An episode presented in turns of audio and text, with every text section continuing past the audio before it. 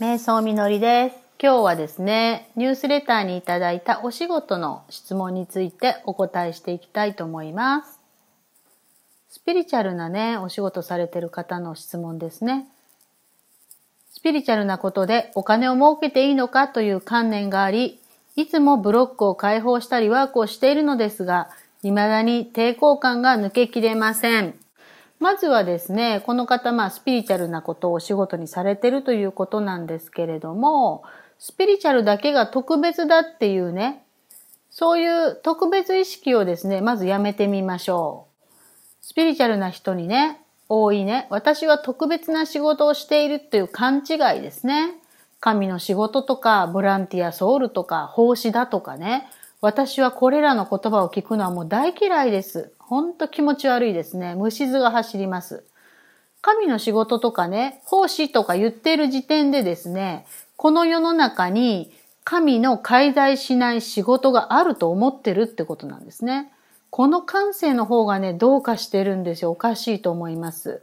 この世の中にですね、神の介在しない仕事、スピリチュアルじゃない仕事なんてないんだってことですね。そういうふうに捉えた方がね、楽になると思うんですよね。瞑想すると全ての中に神を見つけるようになるんですね。これが神意識とか統一意識って言われているものです。ここをね、まだ意識できてないんですね。瞑想の空の経験で神意識、統一意識をね、発達させていけばいいんですね。プロスペリティマントラなんかはいいと思いますよ。あとは加速マントラなんかもそうですね。神意識を発達させていきます。この間ね、京都のね、33元堂に行ったんですね。私ここ大好きなんですけれども、ぜひね、この質問された方もですね、出かけてみてほしいなと思うんです。ほんと素晴らしいお寺なんでね。私はここに行くとですね、瞑想の伝授の仕事がポンポンと入ったりするんですね。不思議だなと思うんですけれども、このお寺はですね、ど真ん中に千手観音さんがおられて、その左右に千一体の観音さんがおられるんですね。もう言わずと知れたヒーリングマスターの観音さんのお寺なんですね。で、癒しの仕事とかスピリチュアルな仕事をされていたらですね、この千一体の観音さんの姿に自分を重ねるっていうことはあるかもしれません。私もね、昔はそうだったんですね。もう20年以上この瞑想の仕事してますから、昔行くときは本当にそんな感覚っていうのがあったんですね。観音さんを見て、あ、私もそうなんだ、みたいな気持ちを持つ。で、モチベーションを上げるとかね、そういうことはあったんですね。けれどもですね、最近はですね、全然違うインスピレーションをもらうんですね。この千一体の観音さんっていうのはですね、何も癒しとかね、スピリチュアルに従事するお仕事の方だけを表してるんじゃないんだってことなんですね。世の中のすべての仕事に従事するすべての人々の姿を表しているんだっていうことなんですね。だからこそ、この中にね、自分に似た顔があるよっていうふうに言われてるんですね。公に向けてそんな話がされているわけなんですよ。特別な人がどこかにいるんじゃないっていうことです。スピリチュアルだけが特別なんじゃないっていうことなんですね。こんな普通の感覚がですね、スピリチュアル企業には必要なんですよね。毎年ね、私はこの時期になると、下の市場でね、トウモロコシを買うんですね。まあ今日も買いました。600円なんですけれどね。こだわって作ってる農園のね、もうほんと美味しいトウモロコシなんですけれどもね。このトウモロコシっていう野菜はですね、まあ自然の恵みですよね。ここには神の知性が介在しています。雨だったり風だったり太陽、土なんかですね。でもそれだけじゃないんですね。肥料屋さんとかトラック屋さんとか、畑に入るための長靴屋さん、そして畑を耕すトラクター屋さん、で、水も必要ですよね。だから水道局も入ってきますし、他にも何？雑草を取ったりするスコップも必要になりますよね。それとか、私はこのトウモロコシが美味しいっていうのは広告を通じて知ったわけですから、広告を出すインターネット屋さん、その広告を考えた人とか、プロバイダー、そして広告を見るときのメガネとかパソコン、そういったものはありますよね。本当にたった一つのトウモロコシっていう野菜に対しても本当に観音さんのように千本の手がバーッと差し出されてるわけですよ。いろんな仕事をする人たちの手。それが差し出されてるっていうことですね。まだまだありますよ。売ってた市場でしょ八百屋さん。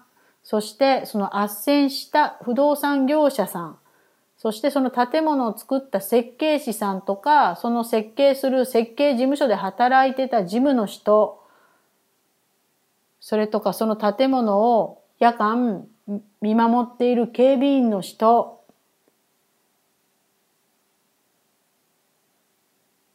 その仕事に携わる人が使う部屋の掃除の人、それとかトウモロコシを包んでいるまあシールがあるんですね。このトウモロコシは美味しいよっていうシールですね。そのシールをデザインを考えた人、それをくるんだ包装ラップの工場で働く人とか段ボールに詰めた人、宅急便さん、もういろいろですね。本当に働く人の千本の手、たくさんたくさん介在してるわけですよ。そしてその働く人たちをお家で支えている家族とか子供とかもう本当にたくさんの人の手がたった一つのトウモロコシっていうものを買ったっていうことにもう差し出されてるわけですね。見えないサポートがいっぱいいっぱいあるよっていうことですね。そういう千本の手をですね、探してほしいんですね。皆さんは何かを買い物したことから自分に差し出された観音さんの千本の手を見るっていうことはできますでしょうか？今度からはですね、時にはね、見えると思ってね、買い物してほしいんですね。瞑想している人だったらもうなおさらです。何が何でも見つけてください。そして、財布屋さんがね、作ってくれた財布ですね。そこからまあ600円を出すわけですけど、その財布もものすごく気に入ってるものです。で、それもデザイナーさんがデザインしてるわけですよね。そして、銀行が管理してくれているお金でしょ？それを出して、その出した600円がまた小さな単位に分割されて枝分かれして、また差し出されたその手のところ、人のところにわーっと戻っていくわけですね。それがまた合わさってどこかで使われるわけです。これがお金をもらうとかお金を支払う。この動作の中に含まれているわけですよね。